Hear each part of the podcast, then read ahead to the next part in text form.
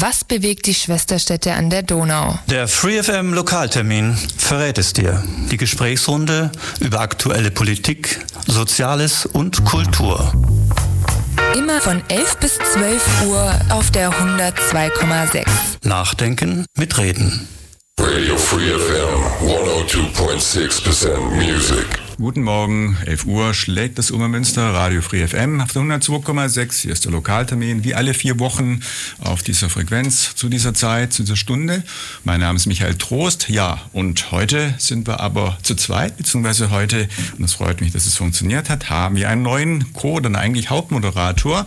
Heute werde ich mich mal etwas zurückhalten und neben mir steht heute der Matthias Burger. Matthias, schönen guten Morgen und herzlich willkommen in der Sendung. Guten Morgen zusammen, hallo. Dich begrüßen wir als neuen Moderator und bevor ich gleich an dich übergebe, wollen wir aber natürlich, weil sich das gehört, eigentlich müssten wir erst den Gast begrüßen. Erstmal unseren Studiogast heute zum Thema Brücken in Ulm ist der Herr Michael Jung, der Leiter der Hauptabteilung Verkehrsplanung, Grünflächen und Vermessen hier in, äh, Vermessung hier in Ulm. Und äh, Matthias und Herr Jung werden heute eine Stunde lang über baufällige Brücken, glaube ich, über Brücken, über den, ja, sag mal, den Plan, wie das ganze Thema in Ulm weitergeht, bis ins Jahr 2030 diskutieren. Und äh, Idee war auch von Matthias. Insofern schön, Matthias, dass du heute da bist, mal ein bisschen mich unterstützt oder eigentlich die Sendung verstärkst, das Team verstärkst. Und dann lasse ich dich auch gleich weiter reden und übergebe an dich. Ja, vielen Dank für die Einführung, Michael.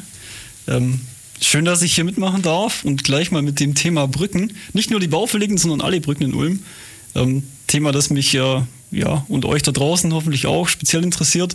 Erstmal, äh, Herr Jung, herzlich willkommen bei uns. Vielen Dank, dass Sie sich die Zeit genommen haben. Schön, dass Sie heute da sind. Guten Morgen. Ähm, Dank.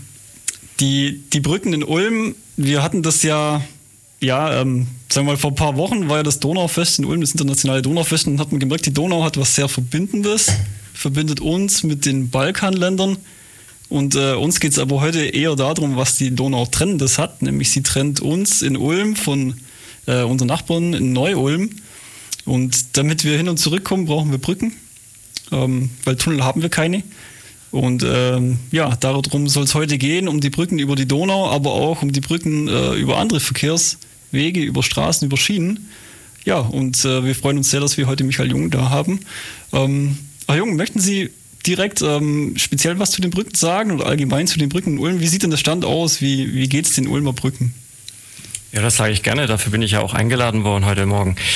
Ähm, ja, bei den Ulmer Brücken äh, muss man vielleicht auch generell mal auf die bundesweite Thematik Brückenbau oder Brückenzustand eingehen, die Infrastruktur.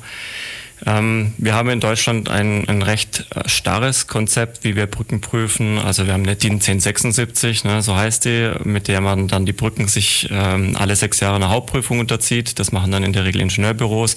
Dazwischen gibt es eine einfachere Prüfung und auch laufende Überwachungen und jährliche Kontrollen der Brücken finden statt. Alles wird dokumentiert und dazu haben wir ein, ein System, was auch relativ ähm, genau einen Überblick über die Brücken bundesweit eben schafft. Ähm, und da ist dann natürlich jede Kommune, jede Verwaltung eigentlich selbstständig dafür zuständig. Ähm, die Brücken werden dann benotet. Da gibt es eine Skala nicht von 1 bis 6 wie in der Schule, sondern von 1 bis 4. Also dementsprechend sind die Noten auch äh, ab 3 kritischer zu sehen.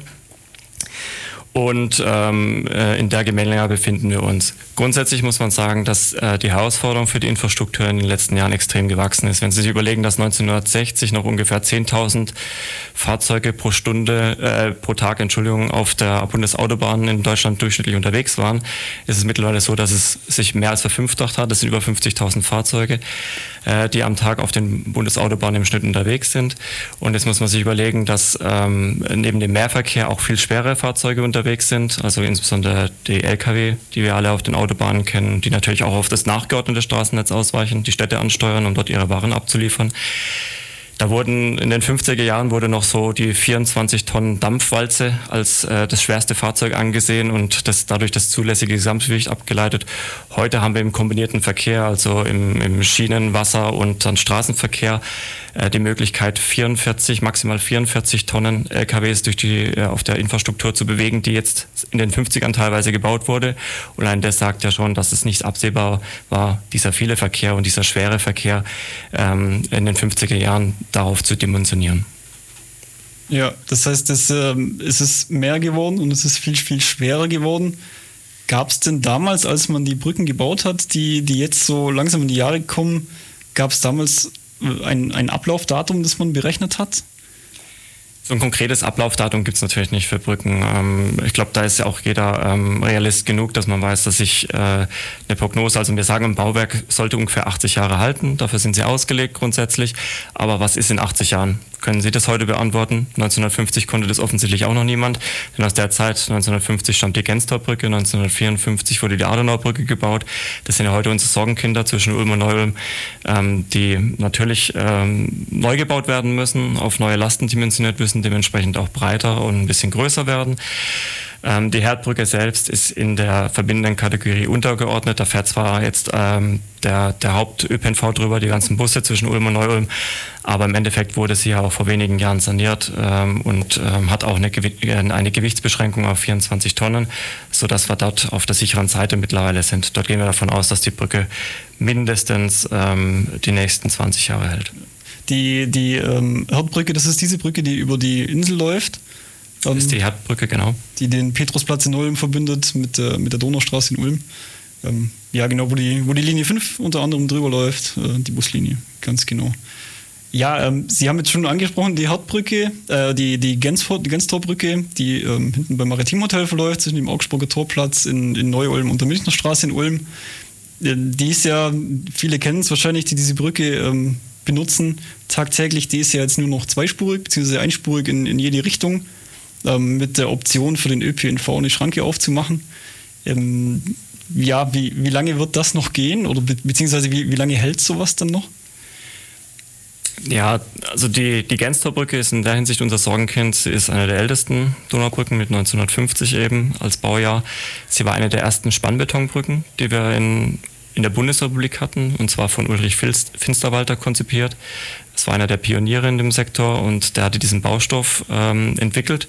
Muss ja auch wissen, das ist unmittelbar nach dem Krieg gewesen. Da war Ressourcen knapp, wurde sehr viel aufgebaut und dann wurde sich natürlich mit deutschem Ingenieur-Know-how überlegt, wie kann man denn ähm, Brücken ähm, schlanker, Material, weniger materialintensiv bauen hatte natürlich aber noch nicht die Fertigungsmethoden, die wir in der heutigen Zeit haben. Also dann wurden Spannstähle eben, ähm, die waren dann eben nur 20 Meter lang und heute können wir sie durchgehend ähm, walzen. Also das sind, die mussten dann gemufft werden. Und das ist eigentlich auch schon das Hauptproblem der Genstorbrücke, dass eben an diesen Stellen, wo die Spannstähle verschraubt wurden, eben Korrosion herrscht und jeder weiß, dort an Stellen, wo was verschraubt wird, sollte es am besten halten und sollte es nicht eben in der Querschnittsreduzierung dann ähm, irgendwann zu einem Riss kommen. Das sind ja sehr, sehr viele Spannglieder, über die wir da reden. Und dementsprechend hat es bei den Untersuchungen auch ähm, ergeben, dass wir dort unterschiedliche Schädigungsgrade haben und haben dann äh, eben nach und nach die Brücke entlastet. Das heißt also den Schwerverkehr zum Schluss jetzt auch rausgenommen mit diesen ähm, Barrieren, die dort gebaut werden, diese Durchfahrtseinschränkungen. Und äh, die ganze An Anlage, also das ganze Bauwerk ist einem Monitoring unterzogen. Das heißt, dort wird geschaut, welche, wie die Risse sich verändern am Bauwerk, ähm, wird auch akustisch detektiert, ob Spannstille reißen, ähm, wird ähm, der Verkehr überwacht. Ähm, und dadurch haben wir eine gewisse Sicherheit erreicht, die sich rechnerisch gar nicht mehr darstellen lässt, weil das Bauwerk eben normalerweise bei diesen Lasten nicht mehr klarkommen dürfte. Wie geht es da jetzt weiter? Also im Moment, wie, wie gesagt, sind da eben ähm, zwei Spuren rausgenommen ähm, und der Verkehr, die Brücke hat etwa 28.000 Fahrzeuge am Tag, erstreckt sich natürlich dann über eine längere Zeit, wenn man dann langsamer rüberfahren kann. Wir haben vor, nächstes Jahr also ähm, die Hilfskonstruktion für das Bauwerk zu bauen, für das Neubaubauwerk zu bauen, weil es ist nicht mehr sanierbar und in 2024 spätestens damit zu beginnen, ähm, eine Fahrbahnhälfte neu zu bauen. Und dann äh, geht es auch um den Abbruch und dann wieder die andere Fahrbahnhälfte neu zu bauen, sodass wir da sagen, hm, sehr wahrscheinlich 2027 sind wir damit fertig ähm, und haben im Moment einen Kostenstand von ca. 30 Millionen Euro. Wir wissen natürlich jetzt nicht, wie sich das weiterentwickelt mit Material, mit Krieg, mit irgendwelchen äh, Lieferketten die so global hier momentan ähm, in der Rede sind und natürlich Schwierigkeiten bereiten. Aber wir gehen jetzt davon aus, dass ähm, wir das Projekt so abwickeln können, wie wir das vorhaben. Ja, ist äh, super spannend, wenn, wenn Sie jetzt sagen, Sie die, die Brücke halb äh, erstmal neu machen und dann äh, die andere Hälfte. Ähm, Wie, wie funktioniert das? Kann man da die, die eine Hälfte auf der anderen Seite bauen, äh, dann reinschieben und, und die nächste Hälfte auf der einen Seite dann wieder und dann reinschieben? Oder wird dieses, die, dieses Bauwerk tatsächlich äh, an Ort und Stelle gebaut? Also die Idee ganz grob beschrieben ist tatsächlich, ähm, das Bauwerk besteht aus zwei Hälften, ähm, hat in der Mitte ähm, eine, eine Fuge, die ist aber abgedeckt, das sieht man so im, im normalen Betrieb nicht. Das, das heißt, das sind jetzt schon zwei Brücken. Das sind schon zwei Brücken und wir preisen eine ab und legen den Verkehr komplett auf die andere Seite. Natürlich mit der Einschränkung, dass kein LKW drüber kann und so weiter und so fort, dass eben das Maximalgewicht unter dreieinhalb Tonnen liegen sollte von einem Fahrzeug. Bauen dann dort an Ort und Stelle die Brücke neu, auch die Widerlager eben neu und äh, machen dann das gleiche auf der anderen Seite und legen den Verkehr wiederum um. Ja, das, das klingt sehr spannend. Vielleicht mit einem kleinen Blick auf die Kosten. Ich will jetzt da gar nicht auf die Zahl eingehen, 30 Millionen. Mich, äh, mich interessiert es nur so eine Brücke, die zwei Städte und sogar zwei Bundesländer verbindet. Wem gehört denn so eine Brücke eigentlich und wer, wer ist denn überhaupt dafür verantwortlich? Also gehört das äh, bis zur Mitte äh, zu Ulm und der Rest zu Neu-Ulm oder wie funktioniert sowas? Also grundsätzlich erstmal, ähm, kommt es erstmal darauf an, welche ähm, Straßenklasse, also welche Kategorie diese Straße hat, die diese Brücke ja dann auf, auf sich trägt. Ist keine Bundesstraße, ist eine normale ähm, Straße, in der, die in der Baulast der jeweiligen Kommunen liegt, also Ulm und Neu-Ulm. Die Landesgrenze und die Grenze zwischen Ulm und Neu-Ulm liegt in der Donaumitte. Das heißt, das Bauwerk gehört hälftig Ulm und hälftig Neu-Ulm. Es ist so, dass eben dann auch beide Städte hälftig den Betrag zu bezahlen haben, der dann für den, neue, für den Neubau der Gensterbrücke erforderlich sein wird und für das Projekt an sich. Ähm, allerdings sind die Städte ja auch, dadurch, dass es eine verkehrswichtige Verbindung ist, ähm, äh, der, von den Ländern förderfähig. Das heißt, das Land Baden-Württemberg fördert den Anteil, den Ulm zu tragen hat und das, der Freistaat Bayern fördert den Anteil, den Neu-Ulm zu tragen hat. Dort sind auch weit in Gesprächen. Grundsätzlich kann man davon ausgehen, dass ähm, eigentlich alle vier äh, Finanziere ungefähr halt ein Viertel auch tragen werden. Das heißt, jeder siebeneinhalb Millionen ungefähr. Kann man sich mal ganz grob ausrechnen. Ja, ja. Ähm, weil Sie das jetzt auch gerade angesprochen haben, anders als bei Bundesstraßen. Die Adenauer Brücke ist ja eine Brücke, über die eine Bundesstraße führt, die B10. Das heißt, da sieht die Geschichte nochmal ganz anders aus, weil ja das, ja, dem Bund, also Deutschland an sich gehört, diese Brücke, beziehungsweise Deutschland auch dafür verantwortlich ist, diese Brücke ähm, zu sanieren, beziehungsweise neu zu bauen. Mhm. Ähm, also es würde jetzt zu weit führen, dazu zu erklären, wie das ist. Ähm, es war so, dass mal Ulm die eine Hälfte der Adenauer Brücke gehörte und ähm, die andere Hälfte auf der bayerischen Seite dann eben dem Bund. Also die beiden haben sich das dann mittlerweile geteilt. Ähm, das hat sich dann in der Vergangenheit vor, vor drei Jahren geändert. Dort ist es so, dass jetzt der Bund komplett Baulastträger der Brücke ist. Das heißt, ähm, auch komplett den Neubau, den Ersatzneubau der Adenauer Brücke finanzieren wird und ähm, ähm, da jetzt nicht die Donau mit eine Rolle spielt, weil der Bund ist ja letztendlich, Deutschland ist ja letztendlich äh, das Gesamtgebiet. Ja, das heißt aber auch, dass, dass äh, die Stadt Ulm da gar nicht so viel dran mitreden kann, was damit passiert. Beziehungsweise kann, kann sie schon, aber nur eingeschränkt, nehme ich mal an. So ist es, genau. Also wir haben äh, natürlich, ähm, es wird ein Planfeststellungsverfahren geben für diese, für diese Brücke, wo auch Flächen der Stadt Ulm und auch der Stadt Neu-Ulm beaufschlagt werden, wo Grunderwerb nötig wird, vielleicht auch temporäre Flächen in, in Anspruchnahmen für Baustelleneinrichtungen, für Materiallager, für ähm, Flächen, die halt einfach für den Bau unabdingbar sind. Und das sind dann ähm, natürlich die, die Hebel, die eine Kommune hat, um da an der Baumaßnahme ordentlich mitzureden. Ich muss aber ganz klar sagen, das staatliche Bauamt Krumbach, das das federführend macht, dieses Projekt und für den Bund abwickelt. Ähm, das ist die bayerische Verwaltungsbehörde, die eben für die Adenauer Brücke verantwortlich zeichnet, ähm, ist komplett in Kontakt mit den Städten Ulm und Neu-Ulm, mit den Verwaltungen und äh, informiert über alle Schritte hervorragend. Ja, na gut, ich, ich nehme mal an, das, das kann man da auch nicht machen. Einfach herkommen und sagen, wir stellen euch jetzt da diese oder jene Brücke rein und wir brauchen diesen jenen Platz.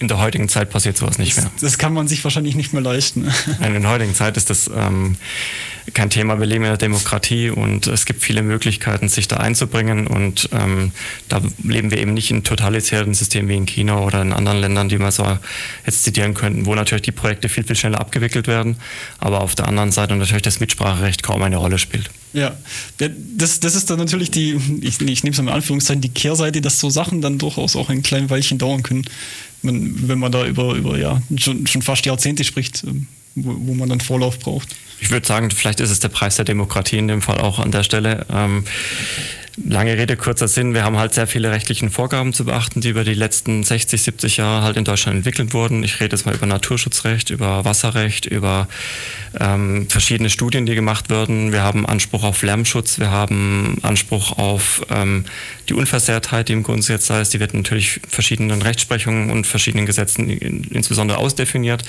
Und genau diese Gutachten müssen erstellt werden. Also ich sage mal, die Brückenkonstruktion und den Brückenablauf, den Baubetrieb da aufrechtzuerhalten, das ist eine Facette, das geht auch recht schnell in Anführungszeichen, diese Maßnahmen, aber die Gutachten, wenn Sie jetzt zum Beispiel Fledermäuse beobachten müssen oder ganze Vegetationsperioden abwarten müssen, ob da irgendwelche seltenen äh, Pflanzen und auch Tiere natürlich unterwegs sind, dann sind sie halt ein Jahr damit beschäftigt, da halt Gutachten zu erstellen. Und da muss natürlich auch die Auswirkung beschrieben werden, die dann diese geschützten Arten, und das, wir haben einmal die Donau und ein FFH-Gebiet, das die Donau halt betreibt, also Naturschutzgebiet umgangssprachlich genannt.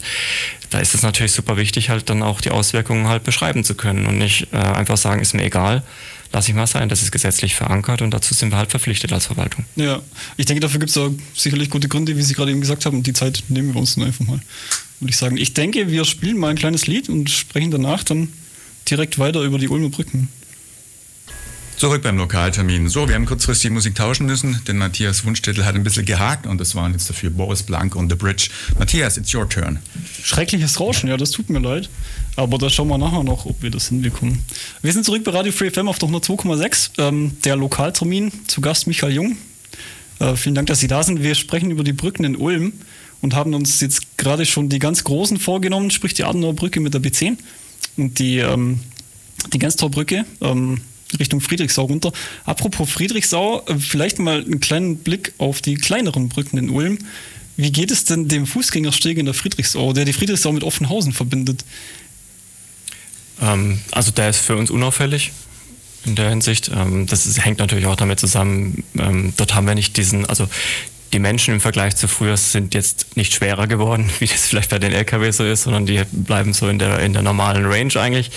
Ähm, und ähm, generell sind Fußbrücken und, und, Radverkehrsbrücken natürlich ganz anders ähm, in der Lastabtragung zu sehen als jetzt ähm, Brücken wie die Adenauer Brücke, die 100.000 Fahrzeuge am Tag stemmen muss. Ja, ähm, die, die Eisenbahnbrücke, ich denke, die ist noch nicht ganz so alt. Äh, zwischen Ulm und Neu-Ulm, da wird es auch noch keine Probleme geben, nehme ich mal an. Da kann ich wenig drüber sagen, weil es natürlich eine Bahnbrücke ist. Das ist auch wieder von den Besitzverhältnissen dann. Das, äh, da sind Schienen drauf, ähm, da fahren die ICEs drauf. Damit haben wir als Stadtverwaltung Gott sei Dank nichts zu tun.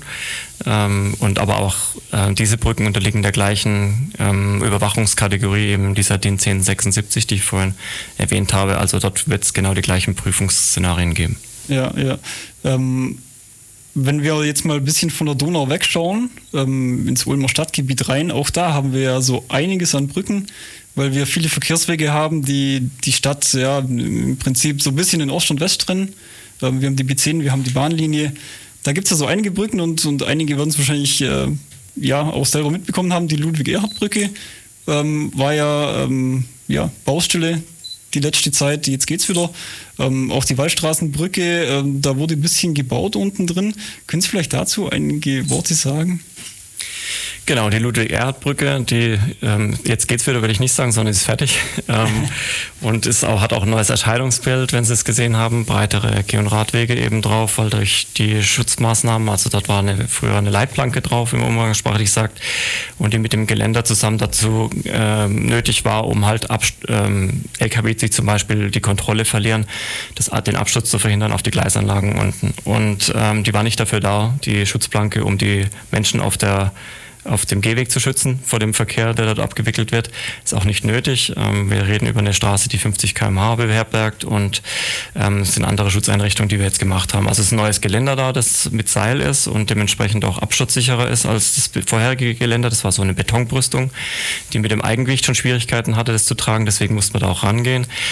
Und ähm, wir haben auch eine höhere Kante zur Fahrbahn hingemacht, ähm, sodass ähm, wir auf, dieses, ähm, auf diese passive Schutzanrüstung, wie man so sagt, diese Schutzplanke verzichten konnten. Dadurch hat sich der Weg natürlich auch verbreitert ähm, und steht jetzt den Radfahrern und den Fußgängerinnen zur Verfügung. Genau, diese Brücke ist fertig. Ähm, wir haben diese, dieses Problem der Brüstung mit einer Generalsanierung kombiniert. Das heißt, äh, die Generalsanierung wäre erst in drei, vier Jahren dran gewesen, Mitte der 20er. Ähm, da haben wir aber gesagt, wir machen jetzt nicht erst eine Baustelle für die die Brüstung und dann machen wir eine Generalsanierung, sondern wir haben das kombiniert und haben dementsprechend auch zwei Jahre jetzt eben gebraucht, um das äh, Projekt abzuwickeln hat auch sehr gut funktioniert, was die Verkehrsabwicklung anging. Da hatten wir ganz andere äh, Szenarien auch schon in der Schublade, aber äh, dadurch, dass wir das dynamisch halten konnten, immer zwei Fahrspuren, entweder statt ein- oder auswärts, je nachdem zu welcher Tageszeit, bis auch wenige Ausnahmen, wo wir dann natürlich den Belag einbauen mussten, hat es hervorragend funktioniert. Dort sind wir erstmal fertig und jetzt gehen wir davon aus, dass die ähm, Ludwig-Erhard-Brücke, sagen wir mal, ähm, vielleicht während meiner Dienstzeit, ich habe noch so 30 Jahre nicht mehr gemacht werden muss. Genau, die ähm, zweite ähm, Brücke, die Sie ansprachen, ist die Waldstraßenbrücke. Die ist ja grundsätzlich in Kombination mit der Brücke über den Blaubeuter Toring zu sehen. Ähm, und ähm, die beiden Brücken sind zwei, zwei Brücken eigentlich, aber teilen sich ein Widerlager an der Nordseite eben auf der Höhe von Ikea vor der Bahnlinien.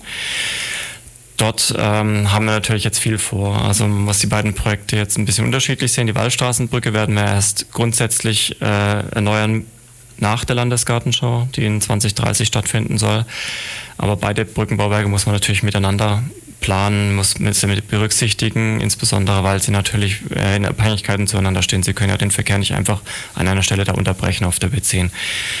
Die andere Geschichte ist ja die Blauer äh, Torbrücke, die ja dann keine Brücke mehr sein soll, sondern zum Tunnel werden soll. Und äh, das sagt ja auch schon vieles.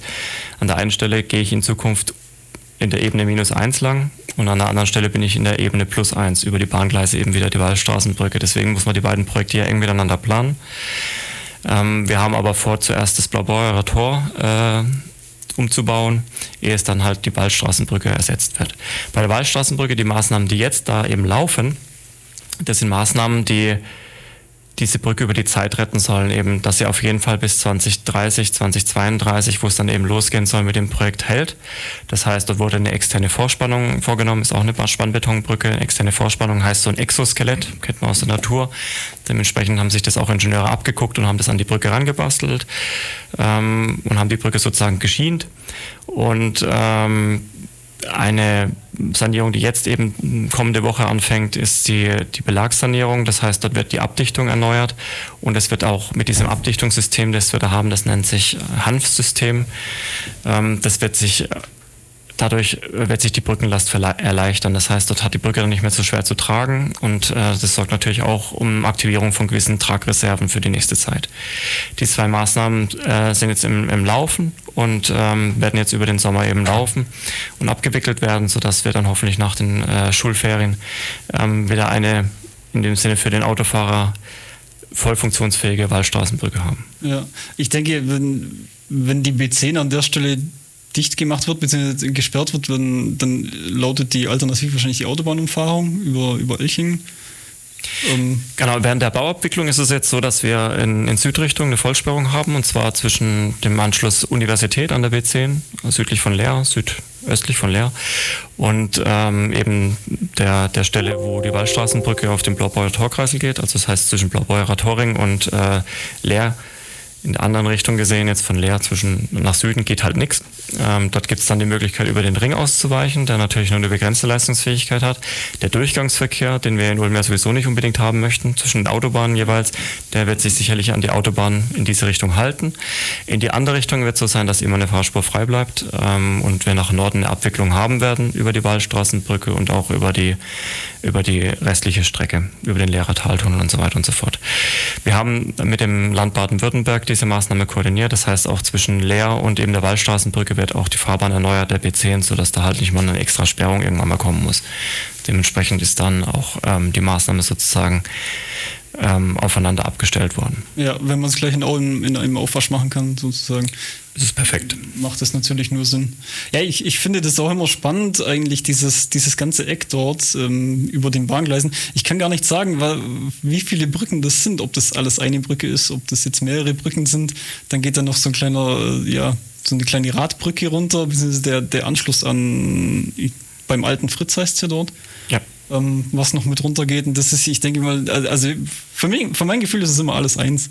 Dieses, diese ganze Bauwerk, aber Sie sagen jetzt, da, da gibt es dieses Widerlager ähm, vor Ikea. Also das sind tatsächlich schon zwei verschiedene Brücken. Das sind zwei verschiedene Brücken, genau. Das ist ähm, die teilen sich ein, ein Widerlager letztendlich ähm, und dazwischen ist, ist ein, ein, fester, eine feste Verbindung im Untergrund. Also wir reden dann immer über zwei Brücken in dem Sinne. Es ist nicht einfach nur ein Pfeiler oder eine Stütze, sondern das ist äh, tatsächlich ein, Widerlager, das sich eben zwei Brücken teilen. Ja, ja.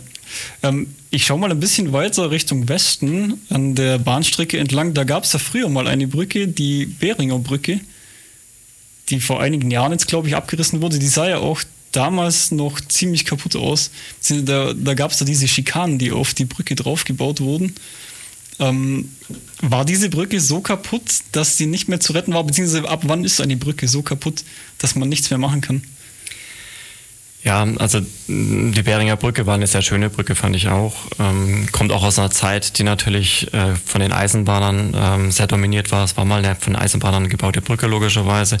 Viel Stahl. Ähm, und sie war genietet. Das ist halt das Problem, dieses Nieten. Wenn dann Korrosion in diesen Stahlbauwerken drin ist, insbesondere an so vielen Nieten, also es ist nicht nur eine Niete, sondern es sind tausende von Nieten, die dort äh, stattgefunden haben und den Querschnitt so stark schwächt vom Stahl, ist es ja sehr schwierig. Also eigentlich äh, hätte man diese Brücke ähm, überhaupt nicht mehr instand setzen können. Also man konnte sie nicht mehr instand setzen, insbesondere auch nicht vor einem wirtschaftlich-finanziellen Szenario. Mhm. Ähm, und das ist natürlich dann halt auch sehr schade um so eine Brücke. Aber ähm, das Hauptthema ist natürlich dann zu sagen, ähm, sie stammt halt aus einer Zeit, wo, wo dann auch nicht bedacht wurde, dass irgendwann mal das Thema Sanierung eine Rolle spielt oder halt ähm, so Schwierigkeiten bedeuten sollte. Und natürlich ist es super wichtig, das sehen wir an allen Brücken und das sehen wir in der Infrastruktur in Deutschland auch, dass ähm, diesen Erhaltungsthemen, den, der Unterhaltung und der Erhaltung, also regelmäßig diese Brücken zu warten, ähm, wie beim, im privaten Bereich, wenn ich das Dach nie anfasse, dann geht es halt irgendwann wirklich kaputt. Wenn ich aber mal zwischendrin mal was unternehme, vielleicht das Gras rausrupf oder halt irgendwie die Dachrinnen säuber oder ähm, kaputte Pfetten, äh, kaputte äh, Dachziegel ersetze, Pfannen ersetze, da ist es schon so, dass wir ähm, dann halt eine Brücke natürlich auch länger betreiben können. Mhm. Jetzt ähm, können Sie sagen, wurde vielleicht an der Brücke falsch gemacht in der Vergangenheit? Kann ich sagen, ja. Vielleicht war es auch zu aufwendig oder es wurden andere Schwerpunkte gesetzt, weil das halt immer das Thema ist, ähm, was leiste ich mir als Kommune, als Stadt und wo spare ich in dem Moment. Und ich würde heute sagen, es wurde wahrscheinlich in der Infrastruktur halt, da wurde sehr viel auf Neubau gesetzt in vielen Zeiten und die andere Infrastruktur war halt da. Ja. So, leiten Sie ab, was Sie jetzt denken möchten davon. das, das überlassen wir den Leuten da draußen erstmal. Aber ähm, ja, das ist eine, natürlich eine Sache. Wenn ich mich um meine Sachen nicht kümmere, dann gehen sie kaputt irgendwann. Das sehe ich an meinen eigenen Dingen, die, wenn sie vernachlässigt werden, ja, dann traurig ausschauen. Irgendwann ist es zu spät. Ähm, ich, äh, ich schaue jetzt gerade auch auf die Neubaubrücke, die ja, also ich bin ja Laie, aber die sieht mir auch so ein bisschen nach Stahl aus. Ähm, beziehungsweise ich, ich sehe zumindest oben an den Trägern einen Haufen Nieten. Äh, sieht das da ähnlich aus? Weil das ist eigentlich auch eine sehr schöne Brücke mit diesem, diesem Bogen da drüber. Genau, die Brücke ist im Vergleich zu den anderen, also der, zur Beringer Brücke ist, ist natürlich ähm, eine, wahrscheinlich die schönste, die wir haben, äh, mit der Krone oben drauf, ne, wenn man es ja, einmal genau. durchläuft. Also ist auf jeden Fall sehr schön und ist oft eine Perspektive mit Kombination Krone, Brücke mit Münster im Hintergrund. Kann man, kann man abends schöne Fotos schießen, habe ich schon im Internet gesehen. Ähm, diese Brücke, die ist Baujahr 1906, also die Beringer Brücke war älter. So alt schon? Ja, 1906, das ist also eine unserer ältesten Brücken, die wir haben. Sie hat aber eine Zustandsnote von 2,7, wurde erst vor, vor drei Jahren, 2019, geprüft. Also das heißt, ähm, das ist befriedigender Bauwerkzustand, nennt man das dann. Also, oder noch ausreichender Bauwerkzustand. Ich muss ja aufpassen, das ist ja ein bisschen alles um eine Note verschoben. ähm, und wir haben dieses Jahr ähm, kleinere Reparaturarbeiten dort auch vorgesehen. Da gab es kürzlich im Gemeinderat einen Beschluss dazu. Ähm, dort wird der Berührschutz erneuert. Berührschutz ist dieser Schutz, der dafür sorgt, dass man ähm, die Hochspannungsleitung der Bahn, die unten durchgeht, ähm, ähm, nicht berühren kann. Also auch im Falle, wenn zum Beispiel diese Leitung reißen würde und die stehen ja unter Spannung und nach oben schlägt, dass da auch keiner erwischt werden könnte von diesem, von diesem, von dieser Stromleitung. Dieser Rührschutz muss also eine gewisse Höhe oder eine gewisse Auskragung haben. Der wird dieses Jahr erneuert mit denkmalschutzrechtlichen Auflagen natürlich. Und wir sanieren äh, schadhafte Belagstellen. Das ist auch wichtig, weil halt, wir haben vorhin mal über Abdichtungen gesprochen von Brücken. Von Brücken ist Feind, ein großer Feind des Wasser. Und wenn wir einen ordentlichen Belag auf den Brücken immer gewährleisten können, heißt es natürlich auch, dass die Brücke dicht ist und auch weniger Schäden erleidet. Mhm. Wasser, ich denke mal vor allem auch im Winter, wenn, wenn Wasser dann gefriert und, und wieder taut. Genau, bei einer Stahlbrücke würde ich an Korrosion als erstes denken, ähm, dass Wasser und Luft und Sauerstoff natürlich dazu sorgen, dass dort äh, Korrosion stattfindet. Aber Sie haben natürlich recht, im Winter ist es dann ein Thema, wenn Wasser eindringt und dann dieser Frost-Tauwechsel stattfindet, nennt man das Frostsprengung, wo dann halt eben ähm, das Wasser arbeitet und natürlich sehr viel Kraft besitzt. Wenn es gefriert, dehnt sich es eben aus und ähm, sorgt für Schäden. Ja, ja. Äh, okay, vielen Dank soweit. Wir haben jetzt schon halb zwölf. Ich denke, wir spielen noch mal einen Musiktitel. Ähm, wir probieren es mal analog dieses Mal. Ähm, Krongbin. Ähm, viel Spaß. Jo, zurück bei Radio Free FM beim Lokaltermin auf der 102,6. Schönen guten Morgen miteinander. Ähm, wir haben heute das Thema Brücken in Ulm. Zu Gast ist Michael Jung von der Stadt Ulm und wir haben jetzt schon über einige Brücken in Ulm geredet. Viele Brücken innerhalb der Stadt, nicht nur über die Donau und wir hatten auch vorher das Thema Blaubeurer Torbrücke. Ähm, wie sieht denn da der Zeitplan aus hinsichtlich Tieferlegung? Ja, also wir fangen mit der Blaubeurer Torbrücke an. Also es wird kein Ersatzneubau geben, wie ich gerade schon gesagt hatte, sondern ein Tunnelneubau. Ähm, die Blaubeuer Torbrücke ist mit einer Zustandsnote von 3,5, das sagt man ungenügender Bauzustand, ähm, sagt auch das Wort schon, also dringend Handlungsbedarf da. Wir haben starke Korrosionsschäden und Schäden an der Spannbewährung, Durchfeuchtung, Abplanzung. Sieht man auch mal teilweise, wenn man unten durchgeht, äh, kann man mit dem Rad rumfahren oder auch rumspazieren. Dann kann man sich das Bauwerk mal anschauen. Das leider halt auch das Blaubeurer Tor etwas beschädigt. Ne? Es geht ja, sind ja auch die Zeitzeugen der damaligen Zeit, der 70er, 80er, wo natürlich die Infrastruktur Vorrang hatte und dann halt auch Denkmäler rasiert hat im wahrsten Sinne des Wortes. Rasiert trifft es ziemlich gut, ja. Genau. Und das wollen wir heilen. Also deswegen wird es den Tunnel geben, der natürlich dann auch ähm, ähm, dafür sorgt, dass dort wieder Freiflächen entstehen können, dass am Bleibauer Tor halt auch wieder ähm, ein anderes Bild, städtebauliches Bild entstehen kann, das hoffentlich positiv ist.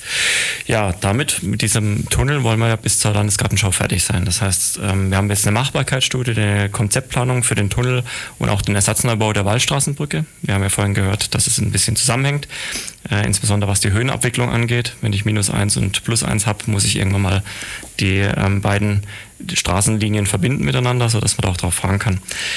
Ähm, jetzt wird es ein Vergabeverfahren geben, um den Verkehrsanlagenplaner und den Ingenieurbauwerksplaner äh, zu finden. Wir gehen davon aus, dass wir bis Ende des Jahres dieses Vergabeverfahren, ist ja ein sehr großes Projekt, kostet sehr viel Geld. Ähm, ähm, deswegen muss man das in Deutschland auch ausschreiben und ähm, allen möglichen äh, Büros die Chance geben, sich dafür zu bewerben und ähm, dort auch dann entsprechend ähm, tätig zu werden, geben. Und äh, gleichzeitig haben wir momentan das Bebauungsplanverfahren für den Blaubeurer Tortunnel. Ähm, dort gab es auch die Beschlüsse schon, dass es in der Auslegung jetzt ist und stimmen uns mit den verschiedenen Leitungsträgern ab.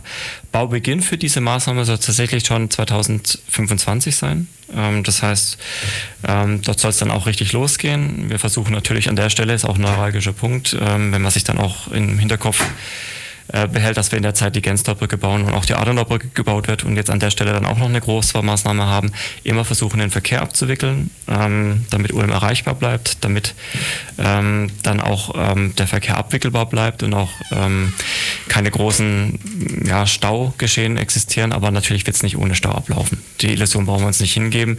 Es wird Phasen geben, wo es natürlich ähm, schwieriger wird, den Status quo beizubehalten. Aber ähm, das läuft dann so, dass die Fertigstellung und der neue Verkehrsweg plus den Abriss der Brücke über das Blobberer Tor dann selber, also da werden wir ja so lange beibehalten, wie es nur geht, damit dort oben halt der Verkehr abwickelbar ist und wir unten bauen können. Aber wir gehen davon aus, dass wir das 2028 geschafft haben. Also von 25 bis 28 wird es eine größere Baumaßnahme in der Ecke geben. Ähm, Genau. Die Waldstraßenbrücke selbst, die wird ein Planfeststellungsverfahren benötigen, weil sie über Bahnlinien geht, weil dort neue Höhen da sind. Ähm, sie wissen da, dass ähm, unten auf den Bahngleisen auch neue Anlagen entstanden sind mit der Neubaustrecke nach Stuttgart, mit verschiedenen Güterverkehrsanlagen, die dort stattfinden, weil um ja natürlich ein Hauptknoten ist, was die Bahnanlagen angeht. Und da muss natürlich abgestimmt werden, wie die Durchfahrtshöhen sind, nicht, dass irgendwann ein Zug mal gegen die Brücke fährt, weil sie zu niedrig gebaut wurde oder solche das wäre natürlich, das wär natürlich schwierig. Ja. Und das äh, ist auch parallel jetzt dann in Vorbereitung. Das heißt, dann wird die Landesgartenschau stattfinden, 2030 eben, haben wir gerade gehört, wir haben ein bisschen Puffer, ja, kann auch 2029 noch fertig werden, je nachdem, was sich dann jetzt so in den nächsten Planungsphasen noch entwickelt. Und nach der Landesgartenschau haben wir eben vor, die Wallstraßenbrücke neu zu bauen. Da gehen wir heute davon aus, dass es 2034 auch dort dann einen Ersatzneubau gibt für die Wallstraßenbrücke und der realisiert wurde. Ja, ja. Ähm, total viele, viele, viele Brücken in Ulm, als, als ich mir das angeschaut habe, ist, äh, man kommt von einem zum anderen und am Schluss hat man eine hohe Zweischel ganz lange Brücken vor sich. Ähm, viele alte Brücken auch dabei.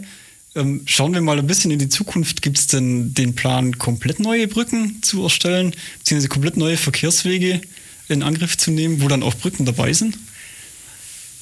Ja, sicherlich. Also ähm, komplett neue Brücken sind für uns eigentlich die Ersatzneubauten. Ne? Da hat die alte, das alte Bauwerk hat da nichts mit mehr zu tun. Da war zwar mal eine Brücke, das meinen sie wahrscheinlich, ähm, dass es nicht eine komplett neue Brücke wäre im Vergleich dazu, sondern andere Brücken meinten sie. Also wenn wir jetzt mal überlegen, wir haben in Ulm, ich muss es mal kurz ablesen, 232 Brücken und dann können noch zwei Tunnel dazu, das sind Ingenieurbauwerke. Insgesamt macht das eine Fläche von über 96.000 Quadratmeter aus. Brückenfläche. Da gehören natürlich die großen Brücken ähm, dazu, wie die Gensterbrücke, ähm, die Wallstraßenbrücke hat eine riesige Fläche, auch Bleibauer Torbrücke darf man nicht unterschätzen. Ähm, und das durchschnittliche Alter der Brücke ist so 46,6 Jahre. Da kann man sich ableiten. Ich habe vorhin mal gesagt, dass so eine Brücke ungefähr 80 Jahre halten sollte, wenn nicht irgendwie starke Belastungsänderungen entstehen. Die sind aber in den letzten Jahren entstanden. Das heißt, wir haben noch genug zu tun, um die alten Brücken zu sanieren, ersatzneu zu bauen. Und die kosten auch immer eine ganze Stange Geld diese Maßnahmen. Also da über neue Brücken nachzudenken, ist natürlich schon ähm, äh, schwierig, also ganz neue Streckenzüge. Ähm, passt vielleicht auch nicht mehr zu der heutigen Zeit, dass man sagen würde, wir bauen das äh, motorisierte Individualverkehrnetz aus, also für den Pkw-Verkehr und Lkw-Verkehr vielleicht bei Engpässen, ja, aber ganz sich neue Strecken ist, glaube ich, vorbei. Ich kann mich erinnern, dass vor kurzem, also das heißt jetzt vor vier Jahren, mal diskutiert wurde, ob man vielleicht eine neue Brücke baut am Ende der Böfinger Steige nach Neuem rüber, um die Genstorbrücke zum Beispiel zu entlasten. Gerade als die, ähm, die Schäden aufgetreten sind und äh, ähm, dann diese Sperrung kam und natürlich die Brücke nicht mehr so leistungsfähig war, aber wenn Sie sich überlegen, auf Ulmer Seite könnte es vielleicht gehen, ja. Ähm, da sind wir recht nah dran. Da ist die Wendeanlage der Straßenbahn und es ist hinter der Messe, hinter dem ähm, hinter dem Haus, hinter der Hausausstellung, Fertighausausstellung, ähm, die da hinter der Messe ist. An der Stelle aber jetzt schauen Sie mal auf Neu-Ulmer Seite, das ist natürlich schwierig. Da ist die Kläranlage, da ist der Golfplatz, da sind die Tennisanlagen, das sind Nah äh, Freizeiteinrichtungen, die natürlich mit so einer Brücke hm, das schwierig zu halten bringen, werden. Genau. Und jetzt ähm, haben wir natürlich ähm, genug zu tun äh, mit den bestehenden Brücken und dem Erhalt der bestehenden Brücken, dem Neubau, Ersatzneubau teilweise und auch der Sanierung der bestehenden Brücken. Und ich glaube, darauf sollte der Fokus liegen und weniger stark auf dem Bau von vielen neuen Brücken. Bei der Beringer Brücke ist es ja so, die hatten Sie ja vorhin auch angesprochen, ähm, dass dort durchaus der Gemeinderat gesagt hat, wir brauchen wieder eine Fuß- und Radwegverbindung ähm, an den, an den Bleicher Haag rüber muss nicht unbedingt an genau der gleichen Stelle sehen. Da haben wir auch Studien gemacht, an welcher Stelle das sein könnte. Es ähm, würde dann eher in Richtung Ikea, Hornbach an der Stelle wandern, auf die andere Seite eben von Hornbach. Ähm, aber diese Brücke hat jetzt noch kein Zeitziel bei uns. Diese Brücke hat auch jetzt ähm, vor dem Hintergrund, was wir an Baumaßnahmen stemmen müssen, auch lässt sich wahrscheinlich auch finanziell gar nicht verorten in dem bisherigen Zeitraum. Da würde ich jetzt einfach aus Bauch raus sagen, nach 2030 ist ja, da mal Zeit dafür, sowas zu entwickeln, weil sie jetzt im Vergleich zu den anderen Maßnahmen, die wir vor der Brust haben, nicht unbedingt die wichtigste ist. Ja, ja, das ist äh, völlig verständlich. Es ist auch super viel zu tun. Ich dachte mit der Frage jetzt äh, tatsächlich an, an den ganz speziellen Ort, denn was Leute mir des Öfteren sagen, wenn die ähm, die Fahrradstraße benutzen durch die Neustadt, die Zeitblumenstraße, und sie die Zeitblumenstraße Richtung Westen fahren, dann stehen sie plötzlich an der Neutorstraße und sozusagen in der Sackgasse. Ja, mir hat immer jemand gesagt, dass es eigentlich eine super Idee wäre, da geradeaus weiterzufahren. Und ich glaube, da hinten sind die Posthallen oder sowas. Und dort dann eine Brücke zu bauen über die Gleise ins, ich glaube, Dichterviertel kommt dann. Ja? Und das, das Dichterviertel ist ja sowieso immer so, so ein bisschen, wie soll ich sagen, ein bisschen abgeschnitten zwischen, zwischen Gleisen und, und Bundesstraße. Ähm, ist, das, ist sowas nur eine Spinnerei, dass man sagt, man macht da eine kleine Brücke drüber? Und, weil weil im, im Moment ähm, biegen die Leute zur Ludwig-Erhard-Brücke ab und nach der Ludwig-Erhard-Brücke wieder nach Süden, um dann unter, ja, unter der Bundesstraße durchzukommen über die Blau. Ja, also das ist äh, mit Sicherheit eine, eine interessante Idee. Ähm, dort die Verbindung zu stärken, aber eine Brücke würde ich eine klare Absage erteilen. Das müssen Sie sich vorstellen, wir haben da die Hochspannungsleitung der SWU der Straßenbahn nicht drüber gehen. Da müssen Sie auf jeden Fall drüber mit einem gewissen Sicherheitsabstand. Und jetzt überlegen Sie sich, da sind Sie bei sieben Meter Höhe. Die müssen Sie erstmal hochstrampeln. Sieben Meter Höhe mit vier Prozent Steigung in beide Richtungen, dann wissen Sie schon, wo das anfängt. Das fängt nämlich eine Kreuzung jeweils vorher und nachher an das Bauwerk. Da haben wir gar nicht den Platz dafür, um dieses Bauwerk zu errichten, das Sie sich vorstellen. Und ähm, sicherlich kann man an der Kreuzung höhengleich andere Maßnahmen ergreifen. Das hängt mit der Signalisierung zusammen. Wie, wem gebe ich wie viel Vorrang? Ähm, wie, wie detektiere ich den Verkehr, den Radverkehr insbesondere? Merke ich, merkt die Ampel vielleicht, dass in den Abendstunden zum Beispiel jemand dasteht auf der Radspur und jetzt nicht unbedingt bei Rot rüberfahren möchte, aber doch Schwachlastverkehr, äh, Schwachverkehr gerade herrscht auf der mhm. Neuterstraße und dann nicht in den ganzen Umlauf warten muss. Ich glaube, das sind die Verbesserungspotenziale, die da drin schlummern. Und natürlich äh, ist das Thema an der Stelle eine Durchbindung irgendwie zu erreichen, wäre eine tolle Sache ins Dichterviertel. Aber da spielt natürlich dann das Thema, die Riesengleisanlage beim Hauptbahnhof äh, zu unterqueren, zu überqueren, egal wie. Da spielt das Thema natürlich eine Rolle. Wie kriegt man das hin? Ähm, wie steht die Bahn dazu? Welche Möglichkeiten gibt es?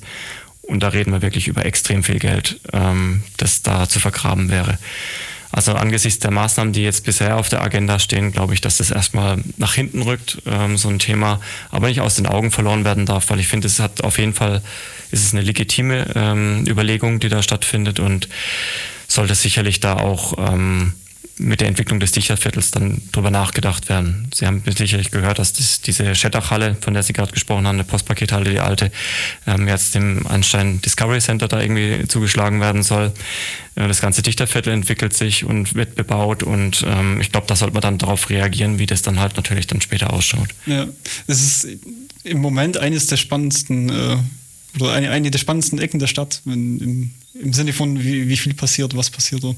Genau, und große, große Veränderungen. welche Flächen werden frei? Ähm, da passiert einiges und ich denke, ähm, das ist so ein bisschen wie Dominospiel, wenn da halt ein Stein fällt, fallen andere Steine halt auch, weil dann natürlich so dieser Entwicklung halt Auftrieb gegeben wird. Ja, ja.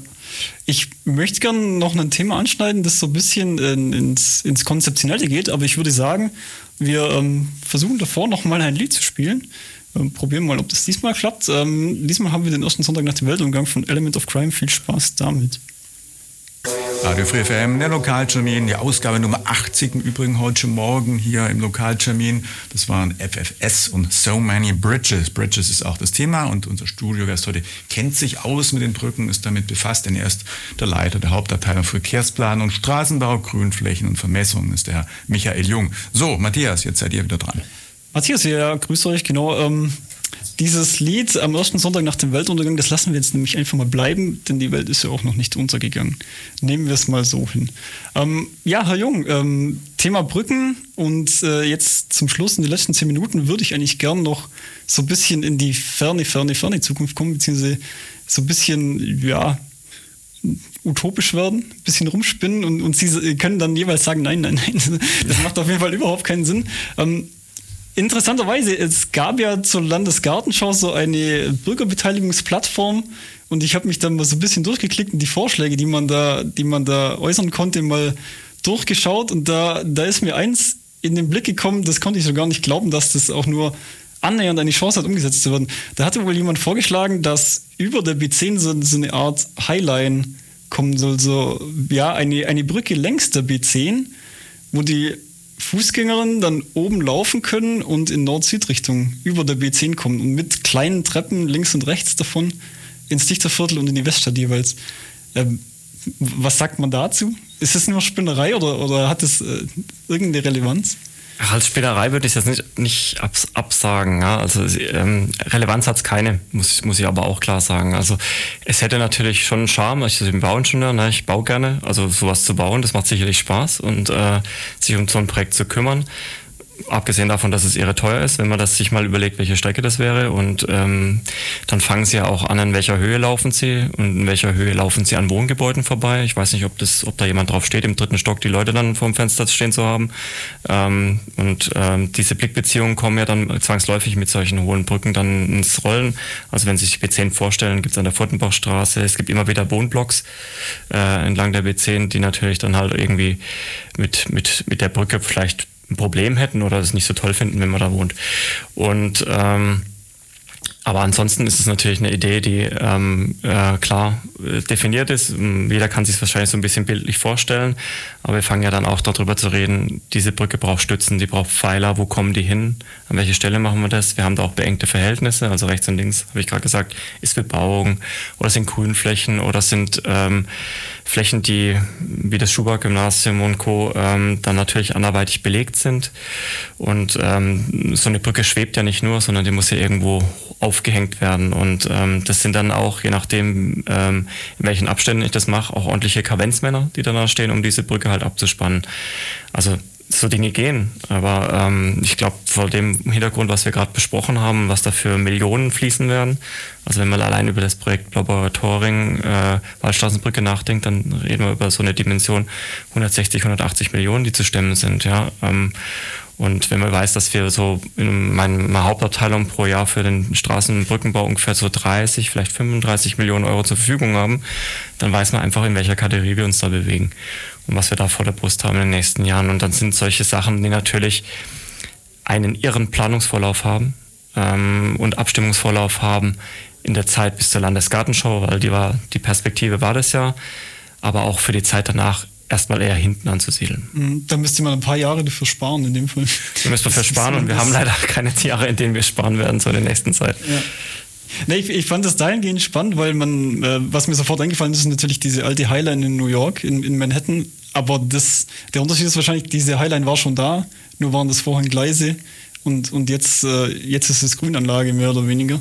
Und ich, ich meine gehört zu haben, dass in Seoul in Südkorea sowas ähnliches entstanden ist mit einer alten Autobahn oder Durchgangsstraße zumindest. Aber ich, ich schätze mal, ich weiß nicht, wann Sie mir zustimmen, äh, wenn, wenn ich sage, das, das konnte man deswegen machen, weil es schon da war und es nur umgestaltet werden musste. Ja, das ist auf jeden Fall leichter, wenn man Flächen nimmt und die Flächen umwidmet, sagt man dazu, also der anderen Nutzungsart zuweist. Ähm, also nehmen wir jetzt mal die B10, wenn wir sagen, wir brauchen die B10 nicht mehr. Das ist aber nicht so, ähm, weil es ist auch so ein Rückgrat unserer Verkehrsabwicklung hier. Also es ist ja nicht so, dass äh, der MIV verboten ist und dass es auch immer alles schlecht ist, was da stattfindet. Viele Menschen sind darauf angewiesen und müssen ins Auto ausweichen. Ulm ist ja auch eine Stadt, die Verkehr anzieht. Es ist ein Oberzentrum. Wir haben Theater, wir haben verschiedenste Einrichtungen, Krankenhäuser ähm, und viele Menschen, die aus dem Umland hierher fahren, die fahren halt mit dem Auto her, weil das Alternativangebot nicht so rosig ist ab einer gewissen Distanz. Und für die Menschen ist es ja auch vollkommen in Ordnung, dass wir da was haben. Ähm, und dann ist es auch die Rückgrat, das Rückgrat. Also wir verzweigen, es geht in die Weststadt, es geht in die Oststadt, es geht äh, in die Blaubeurer Straße, es geht in die Wagnerstraße, es geht in die Neutorstraße, äh, in die Neustraße, Entschuldigung, und in die Zinglerstraße. Das sind alles, alles Ver Verknüpfungspunkte, ähm, wo natürlich viel Verkehr abgewickelt wird. Aber wenn wir jetzt zum Schluss kämen, dass wir das nicht mehr brauchen, die B10, ähm, haben wir natürlich auch eine Möglichkeit, dann daraus was anderes zu tun und zu machen. Ich glaube, da wäre der Widerstand wäre weniger groß, als wenn man jetzt in der Etage plus eins, plus zwei, plus drei da über die Straße was drüber bastelt. Ähm, unabhängig auch mal von dem Thema, dass man das unterhalten muss. Man muss es pflegen, man muss es prüfen. Wenn da so eine Brücke über der B10 schwebt und ich muss mir die Unteransicht dieser Brücke anschauen und muss dort irgendwie mit dem Hammer mal draufklopfen oder halt schauen, ob die Spanngitter alle passen, dann habe ich natürlich einen riesigen Aufwand, den ich betreiben muss, um dieses Bauwerk immer im verkehrssicheren und dauerhaften Zustand zu halten. Ja, das wäre nicht besonders wartungsarm, nehme ich mal an. Es wäre nicht wartungsarm, also es, wie, wie, wir gesagt haben, wir müssen das jährlich, wir müssen jährlich ran an so eine Brücke und alle sechs Jahre eine Hauptprüfung. Das heißt, da guckt man eigentlich in Anführungszeichen fast jede Schraube an und guckt, wie die beieinander ist. Und ähm, das ist natürlich dann bei so einem Bauwerk nochmal eine krasse eine krasse Geschichte. Ja, ja.